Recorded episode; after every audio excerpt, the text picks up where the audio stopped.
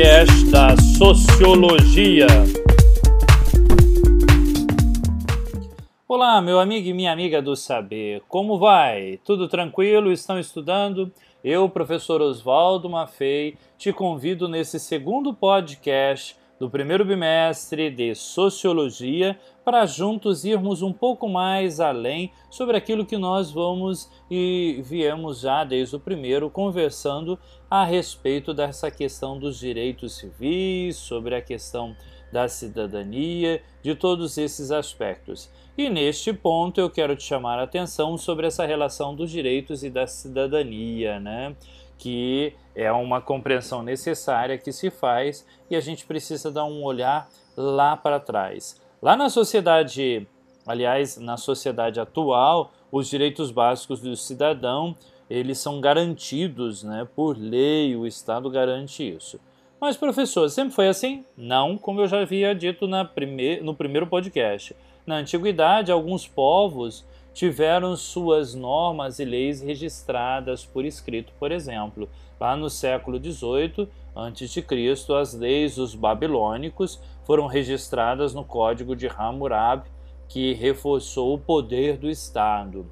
Já depois, no século VI a.C., as leis de Clístenes diferenciaram as instituições é, da democracia é, ateniense ali impôs definindo como se dá isso. Os primeiros documentos que os asseguravam a respeito, né, a cada um de nós sobre os direitos humanos foram criados justamente na Inglaterra, muito posterior. Olha só, a Carta Magna em 1212, né, que é até 1225 por esse período. Depois o Petition of Right de 1628 em 1689 nós temos a Bill of Rights e em 1707 nós temos o Act of Secamnit, que justamente depois postergou a 1769, que é Habeas Corpus Amni Act. Ou seja, todas essas leis, né, é, aí a gente ter uma constante a respeito disso, foram fazem parte dessa história. Mas professor, quais seriam as mais importantes que o que, que aconteceu justamente para que a gente possa então aí dizer sobre os direitos que nós conseguimos conquistando? Bom, direitos para todos os documentos originais vêm justamente da Revolução Francesa, 1789, e com a independência dos Estados Unidos de 1776. São as bases dessa Declaração dos Direitos Universais da ONU, que foi criado em 1948. Você já deve ter ouvido falar né, sobre a Declaração Universal dos Direitos Humanos, é, colocado ali e amarrado pela ONU. Isso influenciado pelas atrocidades que aconteceram na Segunda Guerra Mundial, onde os, as nações se uniram e ali estenderam justamente uma declaração a favor da liberdade, da igualdade de direitos nos campos econômico, social e cultural para todos os seres humanos, sem distinção. Justamente aí nós trazemos à luz uma frase que você tem nessa declaração que é todos nascem livres e iguais, né? Mas aí a gente coloca a nossa reflexão. Nem tantos, ou seja, mas nem todos nascem livres e iguais, não é? Cada realidade e você traz a sua reflexão para os dias de hoje. Para um inglês Thomas Hobbes, ele que é de 1588 até 1679, os seres humanos são naturalmente iguais e lutam uns contra os outros que pela defesa de interesses individuais. Já Hobbes, ele vai dizer, né, justamente nessa compreensão, Thomas Hobbes, ele acreditava para evitar a autodestruição, todos os membros da sociedade deveriam então renunciar à liberdade e concedê-la ao Estado, né? o direito de agir em seu nome, de coibir todos os é, excessos, ou seja, você delega, abre mão da sua liberdade para garantir a ele, né, ao Estado.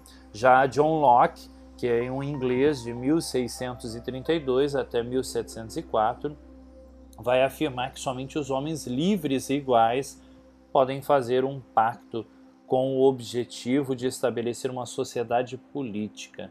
Para ele, homens livres e iguais são aqueles que têm algumas propriedades a zelar. Já o Jean-Jacques Rousseau, um francês, que ele é de 1712 até 1778, vai afirmar que a igualdade só tem sentido se for baseada na liberdade, ou seja, a liberdade só pode ser jurídica.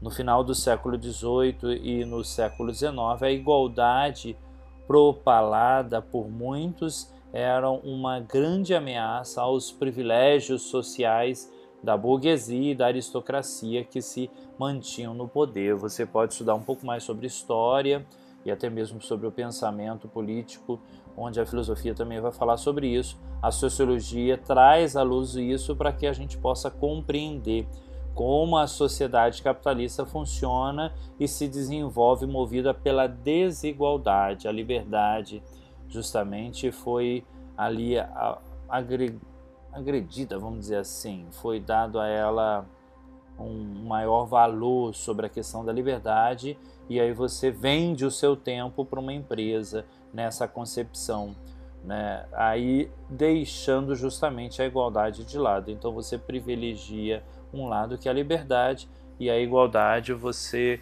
coloca um pouco depois, né? Nessa nessa compreensão. Bom, é, para Karl Marx, a ideia de democracia passaria pelo critério da igualdade social. Então, para ele, igualdade tem que ter a respeito dessa é, igualdade do social. Como a gente consegue isso? Somente pela revolução social, né, que torna isso. Já o outro sociólogo, Emily Durkheim, ele vai afirmar que a ideia de cidadania está vinculada à questão da coesão social, estabelecida como base na sociedade orgânica ao participar da solidariedade social levantando uma, em conta as leis, né, levando em conta as leis e a moral vigente na sociedade. O indivíduo desenvolve plenamente sua cidadania. Então, desse modo, vai articulando, vai organizando para que tudo isso possa acontecer justamente essa concepção da coesão social, essa harmonia social que torna-se extremamente necessária. Sem ela, aí você tem uma série de conflitos e problemas que decorrem e podem acontecer pela falta disso, segundo a concepção de Emily Durkheim. Meu amigo e minha amiga do saber, bastante conteúdo, né? Bastante assunto. Tudo isso desemboca na concepção de compreendermos o que são os direitos civis, políticos e sociais, que eu gostaria nessa, nessa aula, nesse encontro, nesse podcast, te chamar a atenção para compreender um pouco mais a respeito disso e entender como isso se dá. Porque nem sempre foi assim. Ah, hoje a gente pode votar, hoje a gente pode, e a gente tem essa, graças a muita luta que veio do passado, mas porque nós temos essa, esses direitos garantidos em leis. E eu te chamo a atenção, na década de 1960, o sociólogo inglês Marshall, ele analisou uh, essa relação da cidadania e dos direitos no contexto da história. E a gente compreende o seguinte: primeira coisa, direitos civis. Com a formulação dos direitos civis no século 17, 18, eh, procurava-se garantir a liberdade religiosa e de pensamento, os direitos de ir, de vir, o direito à propriedade, a liberdade contratual e a justiça.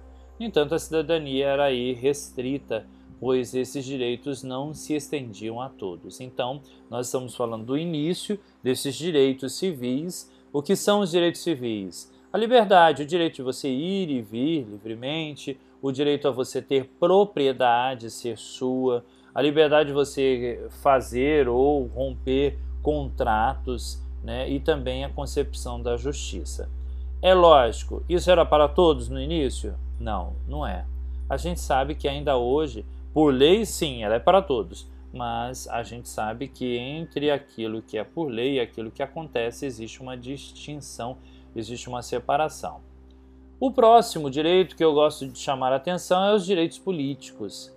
Envolvem os direitos eleitorais, de participar das associações políticas e de protestar. Né? Então, é um direito que você tem essa liberdade de protestar. Lá no século XVIII, os movimentos populares começaram a reivindicar seus direitos, que só se efetivaram né, em alguns países aí no século XX quando, quanto ao direito, direito a voto. Então aí só posteriormente que ele foi estendido às mulheres. Nem todo mundo podia votar, não era possível e aí foi se conquistando isso. E por terceiro e último, mas também importante quanto os anteriores, nós falamos sobre os direitos sociais. Os direitos sociais importantes é, no século XX, as pessoas passaram a ter direito à educação básica, a programas habitacionais, assistência à saúde, transporte coletivo, sistema previdenciário e acesso ao sistema judiciário. Então, recordando, direitos sociais dizem respeito ao social, ou seja, educação, habitação, saúde, transporte, previdência e acesso ao sistema judiciário, como a gente tem hoje, e assim por diante. Então, no século XXI, consolidou-se esses direitos, também juntando aí os direitos dos idosos, mulheres, das crianças, e apareceram outros, né, até mesmo como dos animais, e esses são é, embarcados pelos direitos civis. Então, só recapitulando, os direitos civis, políticos e sociais, eles estão assentados no princípio da igualdade, mas não podem ser considerados universais, pois são vistos de modo diferente em cada estado em cada época. Serve para todo mundo? Não, porque cada época, cada contexto é um e, por assim dizer, precisa ser entendido e compreendido desse modo. Cabe lembrar que aí é uma diversidade de sociedade, de valores, de costumes. Aqui no Ocidente também você pode ver sobre isso. Bom, ficamos por aqui hoje. Meu amigo e minha amiga do saber, eu, professor Oswaldo Maffei, desejo que você continue estudando e não desista. Na próxima, eh, no próximo encontro, no nosso próximo podcast, nós continuaremos falando sobre esses assuntos. Um grande abraço, até a próxima. Tchau, tchau. Fique bem, fique em paz. Tchau, tchau. Você acabou de ouvir o podcast da Sociologia.